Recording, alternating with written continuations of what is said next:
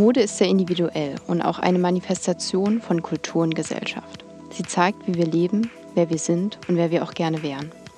Wir berühren unsere zweite Haut jeden Tag. Und ja, Mode hat einen tiefgreifenden Einfluss auf unseren Planeten.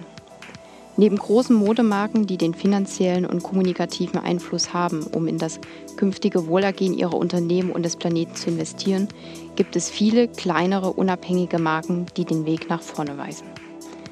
Wir möchten euch auf eine Reise mit Fashion Revolution nehmen, andere Perspektiven und Blickwinkel kennenlernen, als auch die Menschen dahinter sichtbar machen. Ich bin Angelina Probst, willkommen zu unserem zweiten Fashion Revolution Podcast. Diesmal zum Thema nachhaltiges Design und Zero Waste. Ich sitze heute hier mit Natascha von Hirschhausen. Sie zeigt mit ihrem gleichnamigen Modelabel, welche durchdachte ökologisch-soziale Philosophie möglich ist. Natascha, du setzt damit als Designerin mit deinem Label neue Standards für nachhaltige Mode und machst Zero Waste erlebbar. Ich freue mich, heute in deinem Atelier zu sein. Ja, hallo, äh, schön, dass du da bist, schön, dass ihr da seid, dass wir hier den Podcast aufnehmen und danke, dass ich auch dabei sein darf. Sehr gerne. Was ist dein Verständnis von nachhaltigem Design? Das ist natürlich jetzt schon irgendwie eine Riesenfrage, weil Nachhaltigkeit auch so ein großes Spektrum ist. Also es gibt darauf so viele Antworten, dass es gar nicht eine richtige gibt. Ich sage das jetzt einfach mal für, für mein Label, für meine Arbeit. Ähm, war immer unsere, unser Ziel, die Benchmark für nachhaltiges Modedesign zu setzen. Also wirklich alles, was geht, ähm, im Sinne von Nachhaltigkeit richtig zu machen. Und das heißt zum Beispiel, dass alle Materialien entlang der gesamten Wertschöpfungskette auf ökologische und soziale Nachhaltigkeit kontrolliert sind. Und das gilt nicht nur für das Obermaterial, mhm. ähm, sondern auch für die Garne, die Verschlüsse und alle anderen Komponenten, die an das Kleidungsstück kommen. Und das äh, produzieren wir dann auch noch abfallfrei. Das äh, ist sozusagen das, der innovative Part der äh, Kollektion. Ähm, und zwar werden in der konventionellen Bekleidungsindustrie ungefähr 20 Prozent des Materials im, im Zuschnitt äh, verschwendet mhm. und äh, äh, weggeschmissen. Und das habe ich auf unter 1 Prozent reduziert für die gesamte Kollektion. Und dann ist sie auch noch, ich will jetzt nicht zu lang werden, aber übersaisonal, größenübergreifend, mhm. plastikfrei und, und, und. Also es geht so um das rundum Allround-Paket. Also sehr ganzheitlich. Und wie kam es dazu, dass du dich auf nachhaltiges Design spezialisiert hast? Gab es einen Schlüsselmoment? Ähm, Nachhaltigkeit hat mich schon immer beschäftigt. Das ist irgendwie so in meiner DNA. Es gab einen Schlüsselmoment, wo ich mich wirklich entschlossen hatte, auch das Label zu machen, weil ich hatte ganz lange überlegt, ob bei so einem überfüllten Markt überhaupt noch eine Kollektion, noch ein Label, noch ein Unternehmen mhm. gebraucht wird. Also ob das überhaupt nachhaltig sein kann. Und dann war ich 2014 in Bangladesch und habe da alles gesehen, was man vorher nur gelesen hat und habe aber auch gesehen, wie viel Müll da anfällt. Mhm. Und ähm, natürlich gibt es so Konzepte wie Recycling und Upcycling. Aber was mir daran so gefehlt hat, also so ehrenwert wie die sind, die versuchen nicht, das System zu ändern. Also die ändern ja nicht, dass der Verschnitt anfällt und die verändern nicht, dass die Ressourcen da äh, verschwendet werden, sondern sie machen praktisch, sie nehmen ein bisschen von dem schadhaften äh, Müll, der da entsteht, aus dem System wieder raus. Was Gutes. Und äh, meine Frage war eben, ob man das System grundlegend verändern kann, ob man nicht äh, den Müll von Anfang an vermeiden kann, diesen Verschnitt der wertvollen Ressourcen. Mhm. Und äh, das habe ich dann in meinem äh, Master gemacht. Also da habe ich diese Schnitte entwickelt und habe dann gesagt, wenn ich das schaffe, wenn ich eben ein abfallfreies Label schaffe zu entwickeln, eine abfallfreie Kollektion, dann würde ich gründen. Und das habe ich ja dann gemacht. Wie wir sehen. Und äh, was steckt für dich alles hinter dem Begriff Zero Waste? Ähm, wie ich eben schon angedeutet habe, es kommt eben aus der Produktion, aus dem Zuschnitt der Bekleidung, wo und das ist sehr, sehr unterschiedlich, aber in der konventionellen Industrie, man sagt zwischen mindestens sieben bis eben 20 oder sogar über 20 Prozent des Materials äh, verloren gehen. Ähm, versucht Zero Waste diesen, äh, diesen Prozentsatz praktisch zu reduzieren und mhm. äh, einfach verantwortungsvoller mit Ressourcen umzugehen. Und das kann man auf verschiedene Arten und Weisen tun. Äh, was man sich wahrscheinlich ganz gut vorstellen kann, ist bei Strick die meisten mhm. werden schon mal gestrickt haben, da fängt man unten mit dem Faden an. Wenn man dann auf Form strickt, auch das ist nicht immer so, aber wenn man auf Form strickt, dann äh, hört man oben irgendwann auf und hat praktisch bis auf das kleine Stück, das man am Ende dann noch vernähen muss und abschneidet, äh, praktisch überhaupt keinen mhm. kein Müll produziert. Das andere ist das Drapieren. Ähm, kann man sich, glaube ich, auch noch ganz gut vorstellen, wenn man die ganze Stoffbahn nimmt und in Rechtecke zuschneidet, die irgendwie auf die Stoffbreite auch angepasst sind und die dann an der Puppe drapiert, kann es auch abfallfrei sein. Mhm. Und dann äh, gibt es noch eine dritte Möglichkeit, die ist die allerschwerste und das ist das auch, worauf ich mich spezialisiert habe. Das heißt, wirklich mit Schnitten zu arbeiten, also wirklich Kurven ähm, mit einzuarbeiten, dass man eben auch eine Hose oder ein Armloch, ich meine, am Ende ist es eben ein dreidimensionaler Körper und da muss man oder, oder braucht man oft Kurven äh, für bestimmte Schnitte. Ähm, und da ist es dann eben so, dass die Schnittteile so ineinander greifen müssen, dass es dann trotzdem in der gesamten Stoffbreite und auf die Stoffbreite angepasst keinen Verschnitt gibt. Und welchen Herausforderungen bist du als Designerin bislang begegnet? Ähm, naja, man kann sich ja vorstellen, dass die Schnitte schon große mhm. Entwicklungsarbeit waren. Das ist aber wirklich was, was mir wahnsinnig Spaß macht, was ich eben wirklich so als Herausforderung sehe und als Grundlage überhaupt mal wieder was Neues zu schaffen. Es gab ja schon ganz viel in der Mode und das ist wirklich so, wo ich sage, das kriegt mich total. Das ist eigentlich das ist eine Herausforderung, aber eine gute. Und dann gibt es natürlich auch die schlechten. Und das ist ähm, hauptsächlich äh, das Investitionsvolumen, das ich habe. Also man kann sich vorstellen, dass die Materialien, die ich benutze, um ein Vielfaches teurer sind als mhm. konventionelle Materialien. Das heißt, ich muss unternehmerisch viel mehr ins Risiko gehen, um überhaupt eine Kollektion zu entwickeln oder um eine Produktion zu stemmen, die auch fair und nachhaltig und lokal sein soll. Und ähm, theoretisch müsste ich das in den Preisen widerspiegeln. Und dann ist aber so die Frage, welche Preise können die Kunden überhaupt noch annehmen? Mhm. Ist ja auch logisch, ja. dass das irgendwie zusammenhängt. Und das ist, glaube ich, bei vielen nachhaltigen Firmen, jetzt nicht nur bei mir, so das Problem, dass wir extrem hohe Kosten haben, die wir nicht oder schwer eins zu eins äh, übertragen können in den Preis. Und dass wir dann trotzdem noch viel Kundenkommunikation leisten müssen, weil die Preise eben doch weit ab von äh, ja, konventioneller Mode sind. Und hast du das Gefühl, dass es Entwicklungen in dem Bereich aber schon gibt, dass sich das Bewusstsein ändert? Ja. Aus Kundensicht? Mhm, absolut. Also ich habe vor äh, noch während meinem Bachelor angefangen, für ein nachhaltiges Modelabel zu arbeiten. Das war 2012, wenn mich jetzt nicht alles täuscht. Mhm. Und seitdem hat sich unglaublich viel bewegt. Also man hat schon trotzdem noch manchmal mit Vorurteilen zu kämpfen und eben mit den höheren Preisen und allem Möglichen. Aber ähm, wenn man sich jetzt zum Beispiel die Entwicklung der Neonit anschaut, ist es einfach wirklich, macht Spaß und ist das einfach die Mode der Zukunft, denke ich. Wird nicht mehr, es gibt immer weniger einen Weg an nachhaltiger Mode vorbei. Absolut. Und gibt es aber auch systemische Veränderungen, die du als Designerin wahrnimmst? Ich meine, du gestaltest sie ja auch bewusst mit, aber auch um dich drum herum. Mm.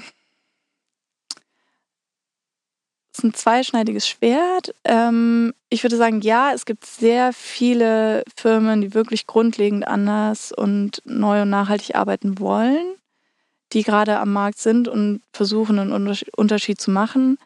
Ähm, die größte systemische Änderung, die ich aber leider sehen muss und benennen muss, ist eben, dass Nachhaltigkeit auch zu so einem CSR-Faktor, also Corporate Social Responsibility geworden ist und wahnsinnig viel Greenwashing auch betrieben wird und das natürlich auch den Kunden wieder schwerer macht, ähm, nachhaltiges Handeln von äh, ja, Greenwashing zu unterscheiden.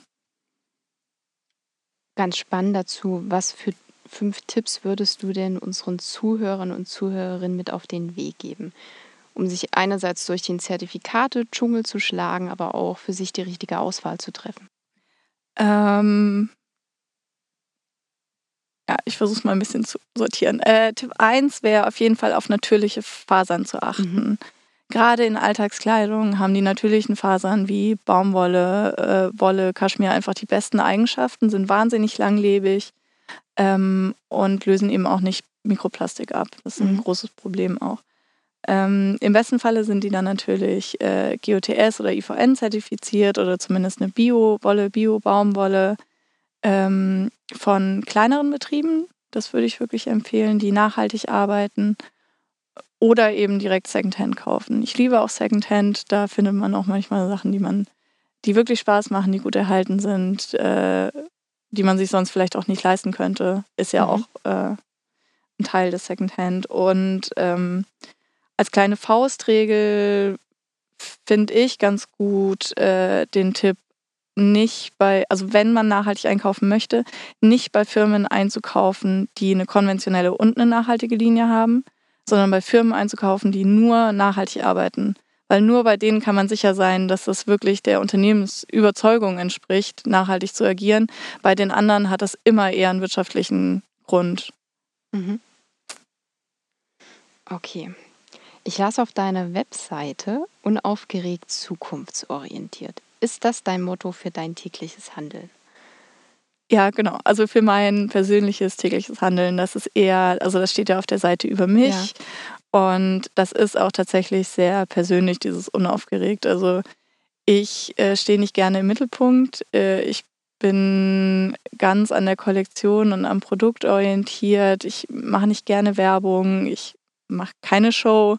Ähm, es geht sozusagen nur um meine Arbeit. Also ich bin da sehr ähm, ja, themenverliebt mhm. sozusagen. Und äh, zukunftsorientiert äh, ist auch so, wie ich arbeiten möchte. Also ich frage mich wirklich, wie wird und wie kann die Mode von morgen aussehen, wenn wir sie nachhaltig gestalten. Mhm. Jetzt mal noch eine Frage, die mir da jetzt im Gespräch kommt. Was wäre deine ideale Vorstellung in fünf Jahren? In fünf die, Jahren. Oh je, das ist aber schnell. Ja, oder in zehn Jahren, je nachdem, wie lange es braucht. Oder einfach die ideale Zukunftsvorstellung. Ähm, die ideale Zukunftsvorstellung. Ähm, wie, wie, schnell wir dahin kommen, kann ich jetzt gar nicht sagen, aber äh, mein Wunsch wäre schon, was ich ja eben auch angesprochen habe, es gibt wahnsinnig viele Unternehmen, die aktuell noch kleiner sind, die wirklich von der Grundüberzeugung her nachhaltig arbeiten wollen und arbeiten und dass sie es schaffen, sich gut zu vernetzen, mhm. auch am besten global vernetzt sind, aber eben lokal arbeiten und lokal auch vertreiben. Sehr schön. Hm. Ähm, und auch in dieser Episode möchte ich mit dir gemeinsam mal kurz nochmal rauszoomen und das Ökosystem, in dem wir uns mit Mode bewegen, ganzheitlich betrachten und verstehen lernen. Das hast du ja jetzt vereinzelt auch schon ganz gut angebracht. Aber bist du bereit nochmal für einen kurzen Systemcheck? Auf jeden Fall. Ähm, welche Ziele für ein Umdenken hin zu einer nachhaltigeren Modeindustrie bräuchte es? Gesellschaftlich, ökologisch, wirtschaftlich? Ähm, also ich glaube, am wichtigsten ist und am wenigsten stattfinden tut auch, dass sich politisch was ändern muss, weil eigentlich sollte es selbstverständlich sein, dass Unternehmer und Unternehmen Verantwortung für ihre Handlungen übernehmen. Und wenn sie das nicht tun, dann sollte eben auch da politisch äh, ja, gegengearbeitet werden. Und das findet aktuell gar nicht, beziehungsweise viel zu wenig statt. Äh, das ist alles, also fast alle Initiativen der Politik beruhen auf Freiwilligkeit. Und so können äh, große Unternehmen immer noch Mensch und Umwelt ausbeuten. Und das muss endlich aufhören und eingepreist werden. Mhm. Und wie können wir Akteure befähigen, sich weiterzuentwickeln oder das System zu verändern? Ähm, ich glaube, ich möchte das Positive betonen gerne. Äh, wie ich eben auch schon gesagt habe, es gibt wahnsinnig viele und wir sind gerade dabei, uns zu vernetzen. Äh, deswegen arbeite ich auch im Verein Berliner Modedesigner, im Vorstand und als Mitgründerin und im äh, Modedesigner-Netzwerk für Nachhaltigkeit, ESSIC, das ich auch gegründet habe. Und ich glaube, das ist wichtig, dass wir, die, die Gutes machen und die wirklich aus äh, dem tiefsten Herzen nachhaltig arbeiten wollen und die Zukunft gestalten, uns vernetzen und zeigen, dass es eben auch anders gehen kann. Wie kann man sich das aus äh, vorstellen? Wie verbessert ihr die Informationsflüsse beispielsweise dann untereinander?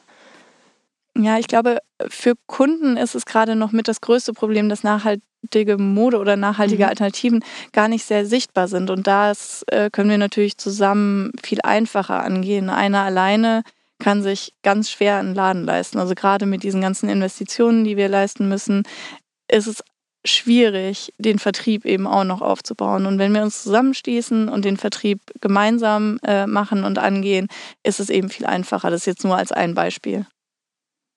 Wie können wir positive Entwicklungen erlebbar machen, eben für den Kunden?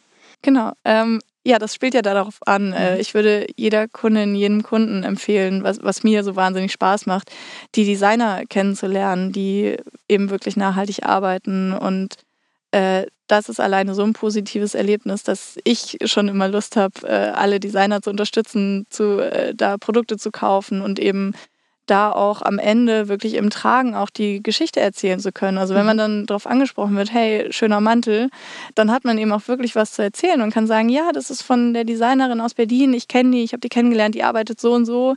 Ähm, ich habe gesehen vielleicht noch, wie der Mantel zugeschnitten wurde oder der wurde für mich in Berlin produziert. Und es ist eben viel, viel schöner als ähm, ja, irgendwie so konventionelle Mode, die irgendwie nicht redet. Mhm. Jetzt eine ganz provokative Frage zum Schluss. Wo verschwenden wir Zeit? Ähm, natürlich in der Politik, das habe ich ja schon angesprochen und deswegen würde ich gerne auch eine provokante Antwort zurückgeben. Und zwar habe ich das Gefühl, dass wir mit diesem ganzen Thema Circular Economy Gefahr laufen, Zeit zu verschwenden. Natürlich ist Circular Economy wichtig und eine ganz komplexe Sache. Ich habe nur das Gefühl, dass es immer wieder als Ausrede genommen wird, ähm, dass man einfach so weitermacht, dass man einfach sagt, ja, wir müssen ja gar nicht groß was ändern, wir können ja einfach alles in Kreisläufen halten. Mhm. Und das reicht nicht. Wir müssen auch über das System reden. Äh, wir müssen darüber reden, dass wir auch weniger konsumieren, dass wir besser konsumieren und dass wir ähm, nicht weiter den Planeten und die Menschen derart ausbeuten können. Vielen Dank, Natascha, für unseren Austausch. Ja, vielen Dank für die spannenden Fragen. Ihr seht, unser tägliches Handeln, wie wir leben, wie wir uns bewegen und wie wir Dinge konsumieren, hat einen tiefgreifenden Einfluss auf unseren Planeten. Nachhaltigkeit bedeutet für uns im Wesentlichen das Leben auf der Erde und die dazu notwendigen Ökosysteme zu erhalten. Und das vor allem langfristig. Unsere Kleidung spielt dabei eine essentielle Rolle. Ihr erinnert euch an den 24. April 2013, als das Gebäude von Rana Plaza in Bangladesch einstürzte? Es starben dabei 1138 Menschen und weitere 2500 wurden verletzt. Dies war damit die viertgrößte Industriekatastrophe in der Geschichte und der Zeitpunkt, als die Fashion Revolution Bewegung geboren wurde. Und nach wie vor hat unsere Kleidung oftmals eine lange Reise hinter sich, bevor sie uns von der Werkstatt bis hin zu unseren Computerbildschirmen oder in einem Shop erreicht. Unsere Kleidung geht durch die Hände von Landwirten, Spinnereien, Webereien, Färbereien und vielen anderen Stationen, die in der regulären Lieferkette der Modebranche fast unsichtbar arbeiten. Doch es gibt sie, die Umdenker, die Motivatoren und die Innovatoren, die weltweit ein Zeichen setzen. Wir möchten euch in diesem Sinne einladen, regionale Modelabels und Initiativen zu entdecken und zu fördern, sodass nachhaltige Designkonzepte weg von der Nische hin zu ganzheitlichen Standards werden. Daher braucht es jeden Einzelnen von uns, um genau so ein Umdenken in Gang zu setzen. Beim letzten Mal haben wir euch schon die Frage mit an die Hand gegeben, die wir an uns selber richten. Wer macht eigentlich unsere Kleidung? Damit geht Mode weg von Oberflächlichkeiten hin zu einer kommunikativen Kraft. Vielen Dank nochmals für unseren Austausch und die heutigen Anregungen. Wir hoffen, das Gespräch hat euch genauso gut gefallen wie uns. Und zu guter Letzt interessiert uns, was verstehst du unter nachhaltiger Mode? Ja, genau du da draußen. Teilt gerne eure Erfahrungen, Wünsche und Inspirationen mit uns auf unseren Social Media Kanälen. Und tragt euch vor allem den 24. April 2020 für den Fashion Revolution Day in euren Kalender. Tschüss und bis zum nächsten Mal. Tschüss.